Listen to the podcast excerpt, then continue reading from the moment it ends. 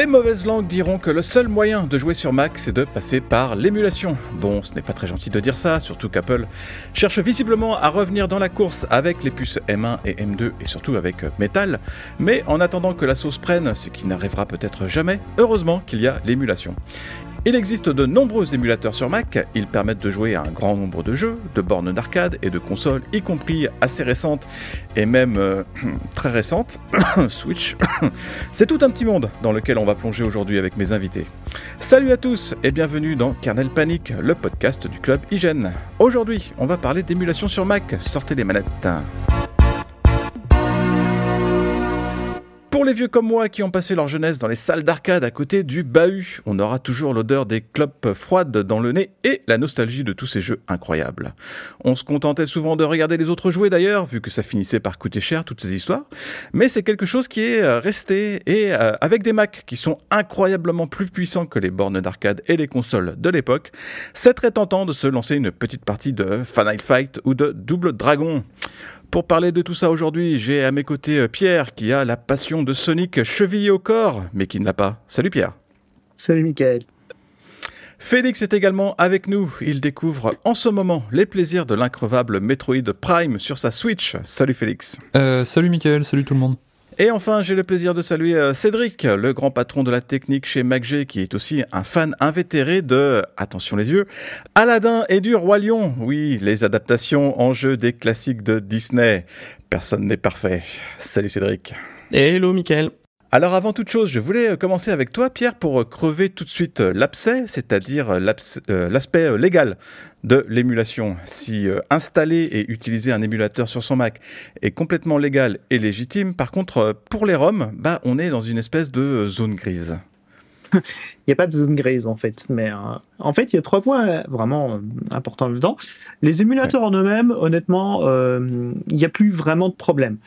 Euh, il y a eu quelques procès dans les années 90. Euh, voilà, Sony a attaqué Blim, qui était un émulateur, pour euh, lancer directement les jeux PlayStation sur une Dreamcast.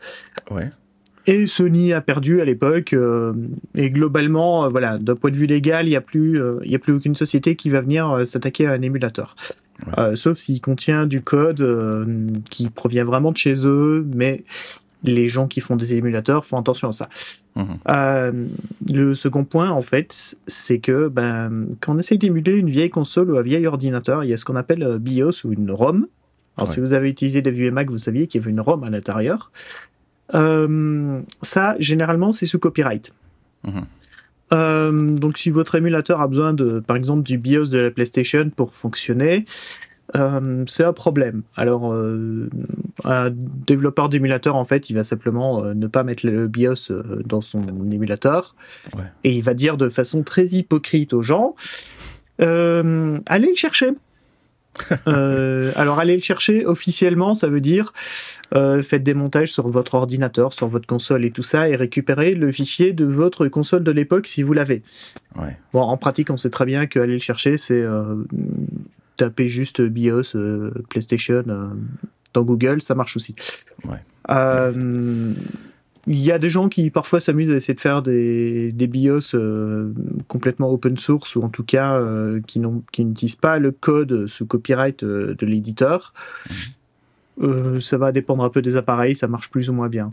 Si vous voulez par exemple émuler un Macintosh de l'époque, dans tous les cas vous aurez besoin d'une ROM et bah dans la majorité des cas, vous n'irez pas la récupérer sur un vieux Mac.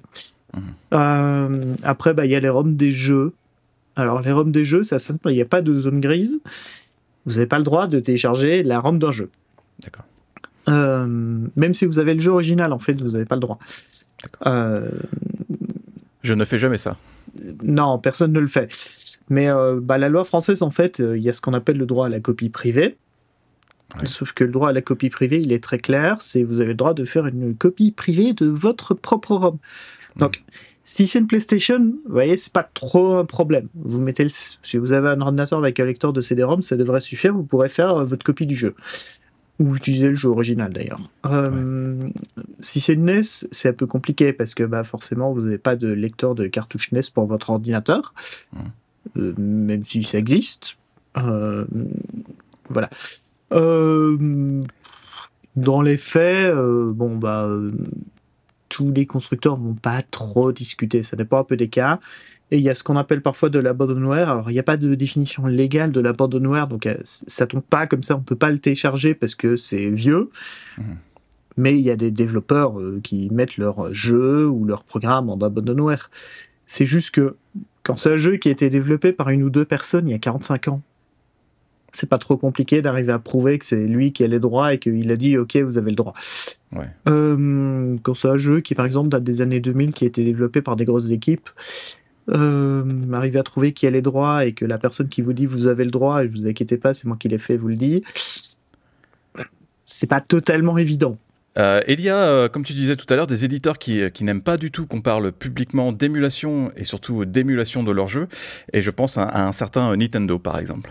Ouais, bah forcément Nintendo. Alors Nintendo, il y a deux raisons. Euh, d'abord parce que comme tu l'as dit euh, tout à l'heure, il y a des programmes qui permettent d'émuler la Switch, euh, qui est une console que vous pouvez acheter. Donc forcément, ils aiment pas trop qu'on, que des gens piratent des jeux qui peuvent acheter maintenant parce que il y a un éventuel manque à gagner, même si on sait très bien que quelqu'un qui va aller télécharger tous les jeux de la Super NES, par exemple, mhm il n'aurait pas acheté tous les jeux de la Super NES à Nintendo. Hein. Bon, soyons ben clair, il y a un manque à gagner, mais il n'est pas là. Euh, bah, la deuxième raison pour Nintendo, c'est au-delà des jeux, des consoles euh, encore en vente, c'est qu'ils ont tendance depuis quand même maintenant une bonne vingtaine d'années à revendre euh, d'anciens jeux. Donc il y a même chose, bah, si vous avez une Switch, en fait, le service Switch Online permet de jouer à des jeux de, la, de la NES, de la Nintendo 64, de la Super NES, euh, que Nintendo vous fait payer. Même chose, ils font régulièrement payer. Euh, il y a des gens qui ont peut-être payé euh, dix fois le jeu Super Mario Bros. En fonction des ressorties au fil des années sur les différentes consoles. voilà. Il n'y a pas que Nintendo qui discute. Hein. Par exemple, si vous prenez LucasArts, ils aiment pas du tout que les gens distribuent leurs jeux sur des sites d'émulation. Bah, parce qu'ils les vendent toujours bêtement. Donc euh, il y a des sociétés où forcément quand on sait qui a les droits et qui continue à vendre le jeu, euh, ils aiment pas trop. Dans d'autres cas, bah en fait il y a des sociétés qui font pas discuter parce que parfois on sait pas qui a les droits, parce que parfois euh, ils s'en foutent. Dans l'ensemble, il y, a un distributeur de jeux que vous connaissez sûrement qui, qui s'appelle GOG, Good Old mhm. Games. Euh, une de leurs spécialités, en fait, c'est de récupérer les droits de vieux jeux, notamment DOS, euh, sur les ordinateurs, et de les revendre après les avoir adaptés pour qu'ils fonctionnent sur des, ordinateurs modernes. Donc forcément, eux, ils n'aiment pas non plus qu'on émule. Euh, Félix, qu'est-ce qu'on peut émuler sur Mac finalement? Ouais, bah, c'est vraiment pas très compliqué d'émuler sur Mac. tu peux émuler quasiment tout. Alors forcément, il y a des, des, limitations, des exceptions ici ou là, mais de manière générale, t'as pas vraiment trop de soucis. Euh, ça va des toutes premières consoles des débuts de l'informatique aux machines des années 2000, euh, style Wii, GameCube. Donc euh, t'as un sacré catalogue si tu veux te refaire un jeu que t'as loupé à l'époque. Mm. L'autre intérêt, c'est qu'on peut aussi accéder à tout un tas de jeux qui sont jamais arrivés jusqu'à chez nous. par exemple, t'as des bornes d'arcade méconnues ou des jeux qui sont jamais sortis en Europe. Moi, perso, l'émulation, ça m'a permis de découvrir Mother 3. Je sais pas si vous connaissez, c'est les... des RPG de Nintendo qui sont restés Rester cantonné au Japon, c'est notamment dans ces jeux-là que tu as les persos de Lucas et Ness dans Smash Bros qui sont assez mis en avant. Euh, bah, en fait, euh, Nintendo, ils ont jamais, ils sont jamais donné le mal de proposer une traduction, du coup, c'est resté exclusif au Japon. Euh, T'as des fans qui se sont bougés pour en faire une, du coup, ils ont fait une ROM bidouillée avec la traduction anglaise dessus, et moi, ça m'a permis de découvrir le jeu, du coup, euh, auquel bah, j'aurais pu passer à côté, quoi, sans l'émulation. Euh, le côté sympa de l'émulation, c'est que c'est franchement pas compliqué de nos jours. On pourrait se dire que c'est du bidouillage avec des lignes de code ou des crashs à répétition, mais maintenant c'est vraiment super accessible. Euh, sur Mac, il y a par exemple le logiciel OpenEMU qui propose dès son lancement une grosse bibliothèque de consoles. Euh, T'as juste à faire glisser ton jeu dedans et hop, ça se lance. Alors Cédric, c'est quoi ton utilisation de, l'émulation et les logiciels que tu utilises finalement? Alors, euh, moi, en fait, depuis quelques années, euh, je sors vraiment les, les, émulateurs juste pour, pour les soirées avec les potes. Ouais. En gros, l'idée, c'est euh, comme on jouera un jeu de société, on sort, euh, on sort un jeu, bah, le roi lion, on se fait une vie chacun, et on essaye de finir le jeu dans la soirée, quoi, le plus rapidement possible. Euh, et puis en fait, au début, j'ai commencé sur un sur Raspberry pour faire ça, avec la, la, la, distro RetroPie, je crois la, la plus connue. Je crois qu'elle utilise RetroArch tout simplement, sauf que c'est un truc. Euh, Et puis je l'ai vite remplacé par l'Apple TV en fait. Dès qu'il y a eu du jailbreak sur l'Apple TV, RetroArch est arrivé assez rapidement dessus et du coup avec des manettes MFI de mémoire, euh, ben du coup on, jouait principalement là-dessus. Et puis maintenant, euh, on est encore moins dans le, dans, encore plus dans le jailbreak. Du coup, j'ai carrément remplacé l'Apple TV par la Switch, avec du coup ben tous les, les émulateurs Lego fournis par Nintendo euh, d'un côté, et puis euh, et puis la partie Switch craquée avec RetroArch pour tout le reste. Et du coup, qui permet de, du coup un peu de switcher de jeu sans, sans trop se prendre la tête et puis d'avoir un Enfin, la console marche bien pour l'émulation, quoi. Il y a, il y a, ça fonctionne très très bien. Pierre, justement, euh, l'émulation, ça se limite pas aux, vieilles consoles. Tu peux aussi jouer à, des vieux jeux euh, DOS sur ton Mac, mais aussi à des jeux Apple II, Windows, Amstrad, soyons fous, euh, Commodore 64, et sans avoir besoin d'un Mac surpuissant, en fait. Bah non, parce que en fait, là, tu vois, tout ce que tu as cité, c'est des appareils qui datent des années 80 essentiellement, voire même avant pour l'Apple II.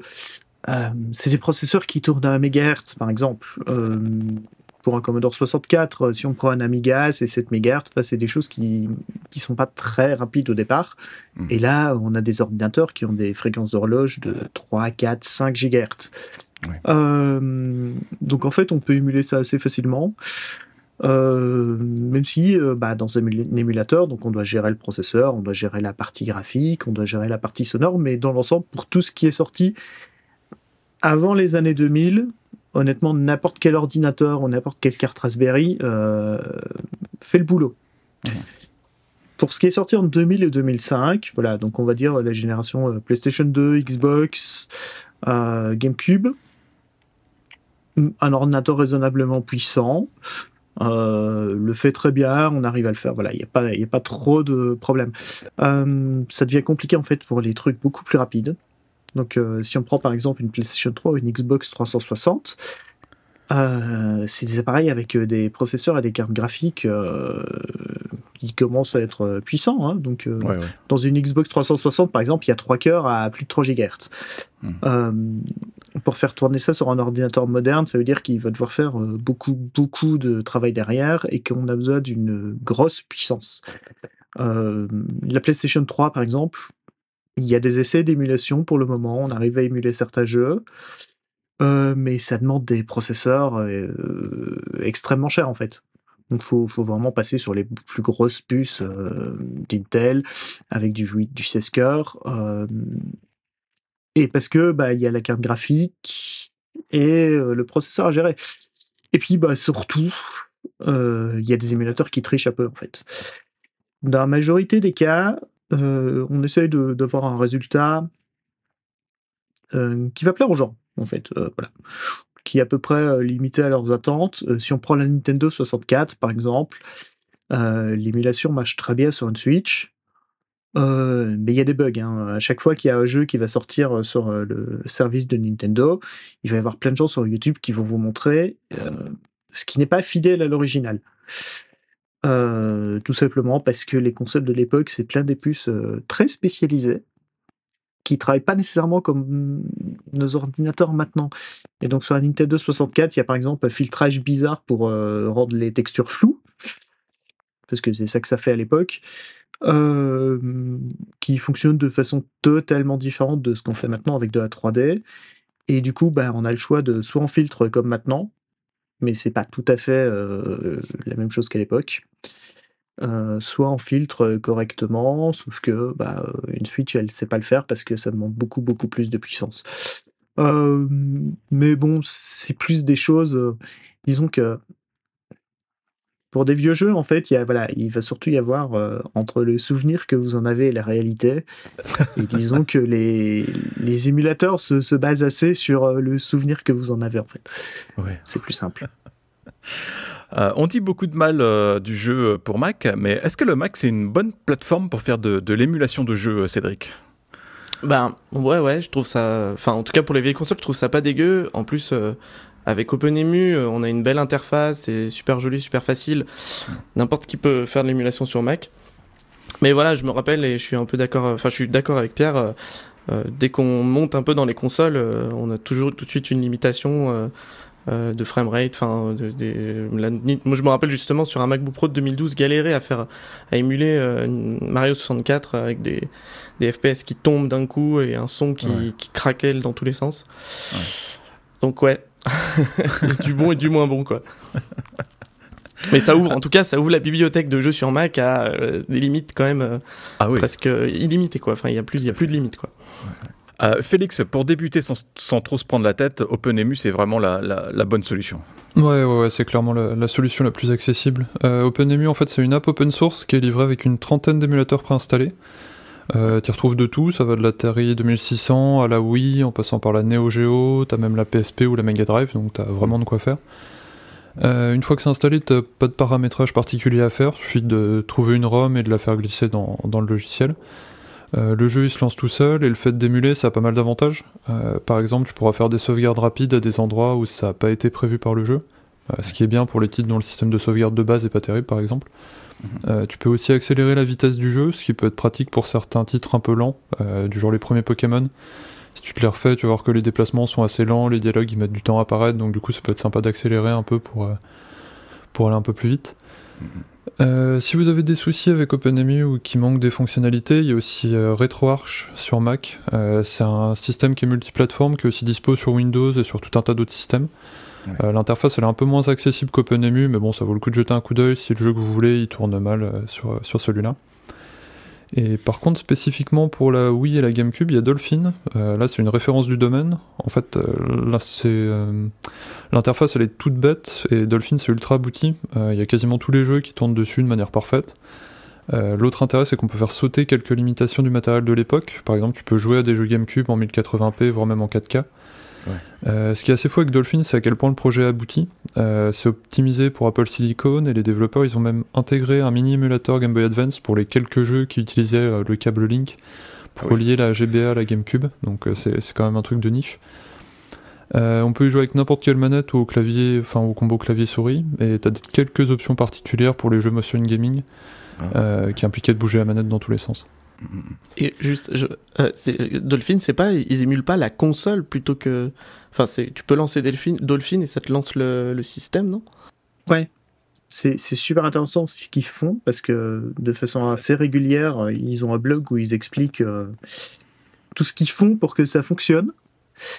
Et ouais, il y a des choses où tu te dis, enfin, ils se cassent vraiment la tête pour essayer de voir comment ça fonctionnait à l'époque parce que parfois il y a des, il y a des développeurs de jeux qui faisaient des choses, euh, on va dire, euh, bizarres, voilà, qui essayaient de tirer vraiment parti du matériel et donc qui utilisaient des fonctions qui n'étaient pas nécessairement documentées.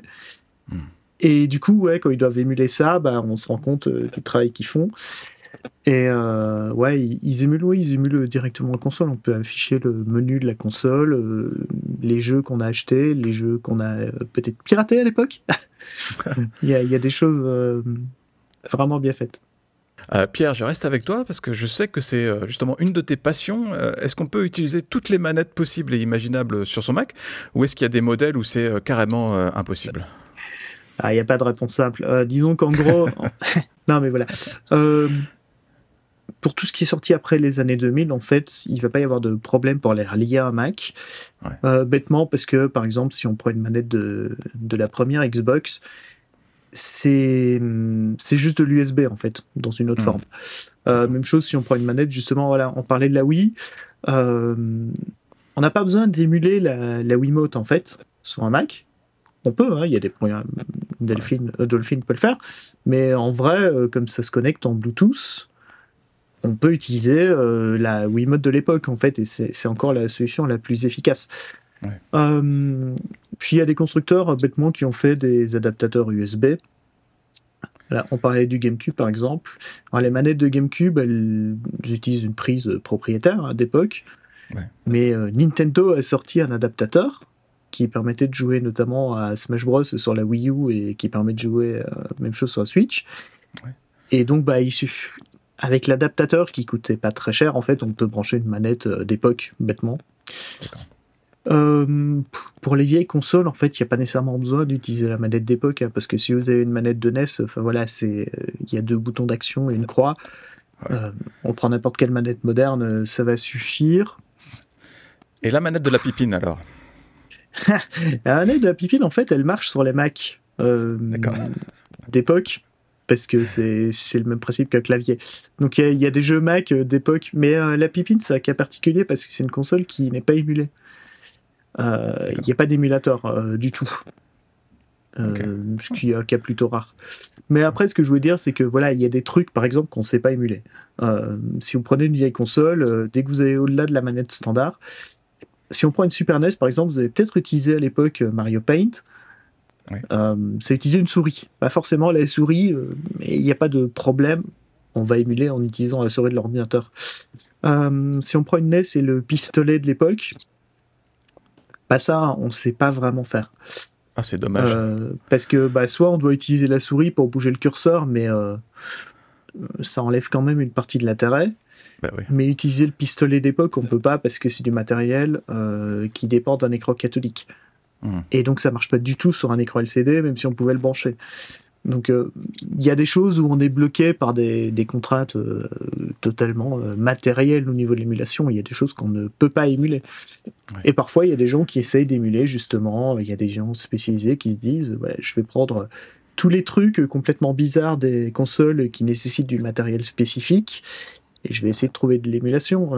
c'est ce qui expliquait Félix comme la liaison entre les jeux Game Boy Advance et les jeux Wii ou GameCube bah, il y a des développeurs d'émulateurs qui euh, se posent la question et qui essayent de, gérer ce genre de cas vraiment particulier. Et bah, parfois, ils n'y arrivent pas. Alors, euh, les contrôles, évidemment, c'est important pour un jeu, c'est même essentiel, évidemment. Euh, Cédric, comment ça se passe chez toi? C'est tout au clavier ou tu as des manettes ou comment ça se passe, par exemple?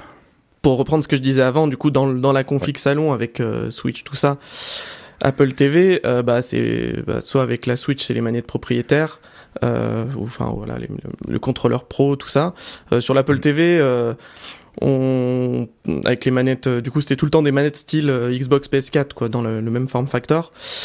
mais j'avais quand même envie de, de, justement, je trouve ça quand même cool de reprendre les vieilles manettes. Et du coup, j'avais commencé un projet de borne d'arcade avec comme base un, justement un Mac et puis OpenEMU pour faire le plus simple possible. Et euh, par contre, pour les manettes, j'avais envie de bricoler un peu. Et du coup, il y a la société 8bitdo qui propose en fait de, de vendre des, des modes pour les anciennes manettes. Mhm. Euh, qui sont simplement euh, on change le PCB quoi on démonte la manette on enlève tout le circuit électronique et du coup on convertit la manette euh, d'origine euh, en manette Bluetooth et USB donc qui, qui permet de du coup euh, brancher rapidement un Mac avec un tout petit switch on peut et du coup on même en bonus euh, ça la rend compatible un Nintendo Switch. Donc ce qui fait que voilà, on a les, manettes jolies d'époque avec les, coups de griffe d'époque et puis euh, le bon plastique lourd d'époque. Ça donne toujours un petit cachet, ça fait toujours son petit effet, ouais. Et du coup, bah oui, je joue à Aladdin euh, sur Mega Drive, en plus en légal avec la manette Mega Drive de l'époque, convertie en, Bluetooth.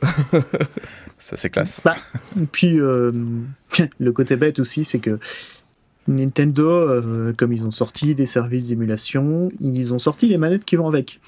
Donc, euh, on a pu, parce qu'elles sont pas tout le temps en vente, c'est un peu compliqué de s'en procurer. Euh, mais Nintendo a sorti des versions, des reproductions Bluetooth des manettes de NES, de Super NES, de Mega Drive et de Nintendo 64. D'ailleurs, ça fait un peu bizarre d'avoir une manette de Mega Drive avec écrit Nintendo derrière, hein, mais mais donc euh, qui reprennent le format euh, physique euh, des manettes d'époque, avec c'est vraiment très proche. Mais du coup, ça fonctionne en Bluetooth et on peut l'utiliser sur la Switch ou sur un ordinateur sans trop de problèmes. C'est juste que c'est parfois un peu cher. La, la manette Mega Drive, c'est 3 boutons ou 6 boutons alors? Ça dépend du pays. Non mais euh, alors, pour des raisons un peu obscures, parce que du coup je me suis payé la version euh, japonaise, mais en fait euh, en Europe et, et, en Amérique du Nord c'est la version 3 boutons. Et au Japon c'est la version 6 boutons qu'ils ont sorti, qui est pas exactement la même que la 6 boutons qu'on a eu ici, parce que ah. visiblement les, les Japonais en fait avaient historiquement les manettes japonaises sont plus petites parce qu'ils considèrent que les Japonais ont des plus petites mains. Donc euh, non, mais c'est le cas aussi euh, sur la Xbox. Voilà, il y a plusieurs consoles où euh, les manettes version japonaise de certaines consoles, vraiment, elles sont physiquement un peu plus petites.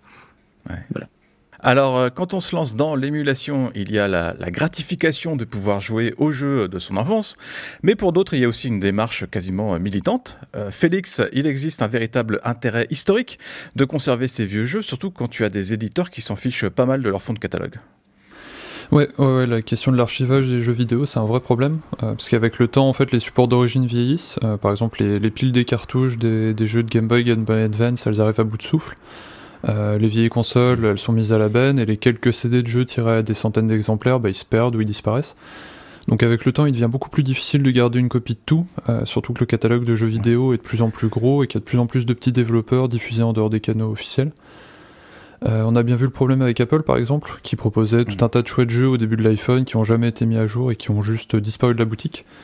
On a un peu le même souci de nos jours avec les boutiques en ligne euh, des consoles ou Steam, euh, qui peuvent supprimer un, jeu du jour au lendemain sans justification. S'il n'y avait pas l'émulation, on pourrait simplement plus jouer à ces jeux disparus. Alors certes, c'est un peu flou au niveau juridique, mais ça permet de garder un exemplaire des jeux accessibles à tout, à tout le monde à travers le temps, et ça c'est important. Ça permet aussi de découvrir certains titres qu'on aurait autrement jamais pu voir, par exemple des prototypes disparus ou des jeux qui n'étaient pas destinés à la vente. Euh, par exemple, en 2018, on a retrouvé un jeu tiré de la série South Park pour Game Boy Advance, qui était complètement finalisé, mais que les développeurs ont finalement décidé de ne pas mettre sur le marché.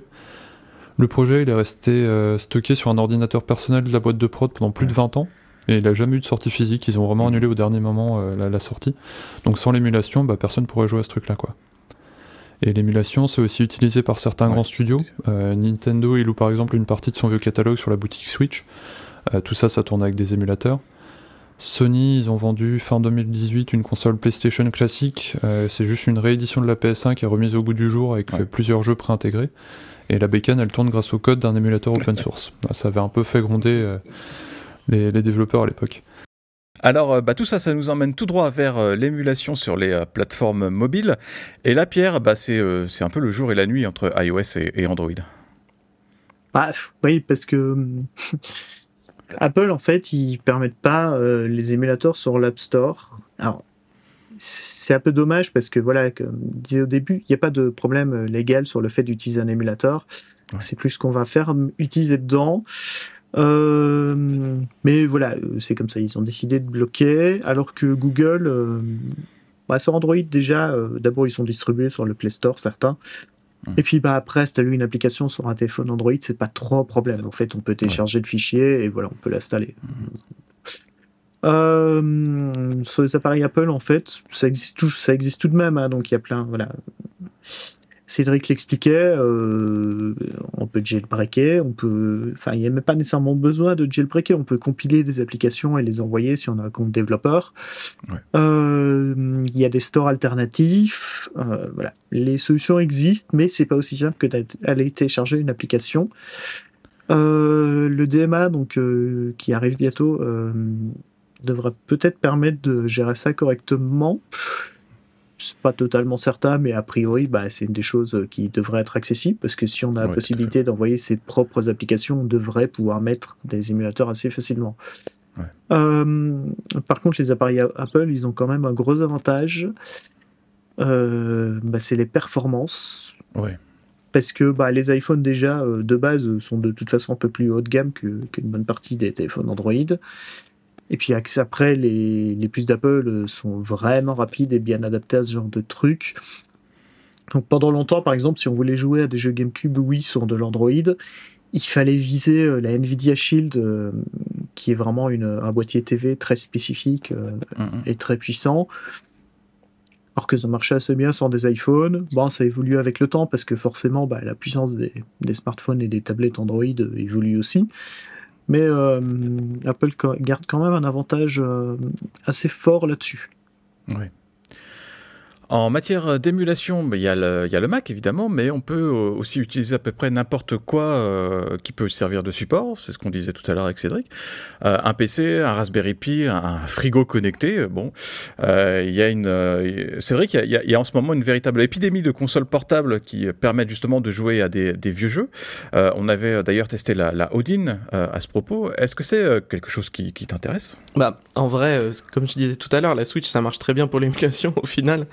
Mais si je devais me tourner vers quelque chose que j'ai pas, Euh, je trouve que euh, bah, le, le, le, le, Steam Deck en fait est vraiment une, une, des valeurs les plus sûres du moment parce que déjà il y a une grosse société derrière. Parce que tout, tous les trucs qui, qui pullulent sur le Kickstarter on sait jamais si ça va tenir le enfin l'évolution des émulateurs etc etc donc voilà même si euh, les, elle, a plein de petits défauts euh, moi je me tournerai là-dessus. Et en plus là il y a quelques jours euh, RetroArch est sorti sur Steam donc ça en fait encore plus simplement, on peut aller, enfin, on peut l'installer très simplement sur le Steam Deck et du coup, ça ouvre encore des portes à l'émulation. Euh. Pierre, les défauts du Steam Deck. Vas-y, balance. non, mais alors moi, je l'ai testé. Alors, bon, faut être clair. Euh, je l'ai testé à sa sortie euh, pour Canard PC à l'époque. J'ai trouvé en fait, c'était un peu cher par rapport à ce qu'il y avait dedans. Et vraiment, il y a un truc qui m'a qui m'a saoulé euh, très fort et qui a saoulé la personne qui était à côté de moi surtout. euh, c'est que c'est assez bruyant en fait comme appareil. Donc euh, non mais voilà, quand, quand, je suis en train de jouer à un jeu, euh, j'ai joué à Hades bêtement. Donc parce qu'en plus c'est un jeu qui existe sur Switch, donc ça permet de bien faire la comparaison. Hades tourne très bien, sauf qu'en fait ça fait un bruit d'avion à côté quoi. donc alors moi avec un casque c'est pas un problème, je l'entends pas mais la personne qui est à côté de moi dans le canapé, si. Et euh, l'autonomie est pas très bonne. Euh, voilà. Euh, ça reste un produit très bien. Hein. Enfin, c'est relativement puissant quand même pour le contenu du format. C'est pas trop cher. Alors voilà, Valve a parfois eu tendance à abandonner ses projets rapidement. Là, maintenant, ça fait un an que c'est sorti. On voit bien qu'ils continuent à travailler dessus. Donc, euh, c'est vraiment un défaut qu'on peut euh, oublier. A priori, ils vont pas l'abandonner du jour au lendemain. Mm-hmm. Il y a une bonne communauté, ça intéresse les gens. Euh, après, bah, le problème, c'est que, enfin, pour de l'émulation, c'est très bien parce que ça va, la puissance est bien. quand Valve vous l'annonce pour jouer à vos jeux AAA, machin, c'est un peu une blague parce que c'est vraiment pas assez rapide pour des jeux modernes en fait. Mais pour les émulateurs, euh, du coup, euh, c'est vraiment bien parce que c'est assez compact, c'est des trucs qui ne demandent pas trop de puissance, donc on va avoir une autonomie et un bruit euh, qui va être plus faible que quand on essaye de jouer à un jeu vraiment très récent. Et voilà. Félix, même, remarque pour le, Steam Deck, ça t'intéresse pour l'émulation justement? Moi, oui, oui, je serais client moi, pour, pour remplacer ma Switch.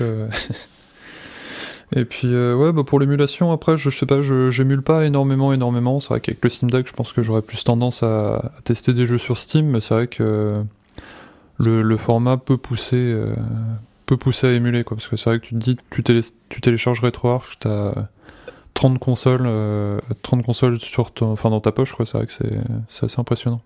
Alors toujours au niveau du, matos, il y a euh, l'émulation d'un côté et de l'autre, il y a les FPGA, autrement dit euh, des euh, circuits intégrés qui sont conçus pour être configurables à la demande. Plusieurs constructeurs se sont lancés sur ce créneau, comme Analog, avec ses superbes réinventions des consoles classiques. Pierre, qu'est-ce que ça change finalement? FPGA, c'est donc c'est une puce programmable.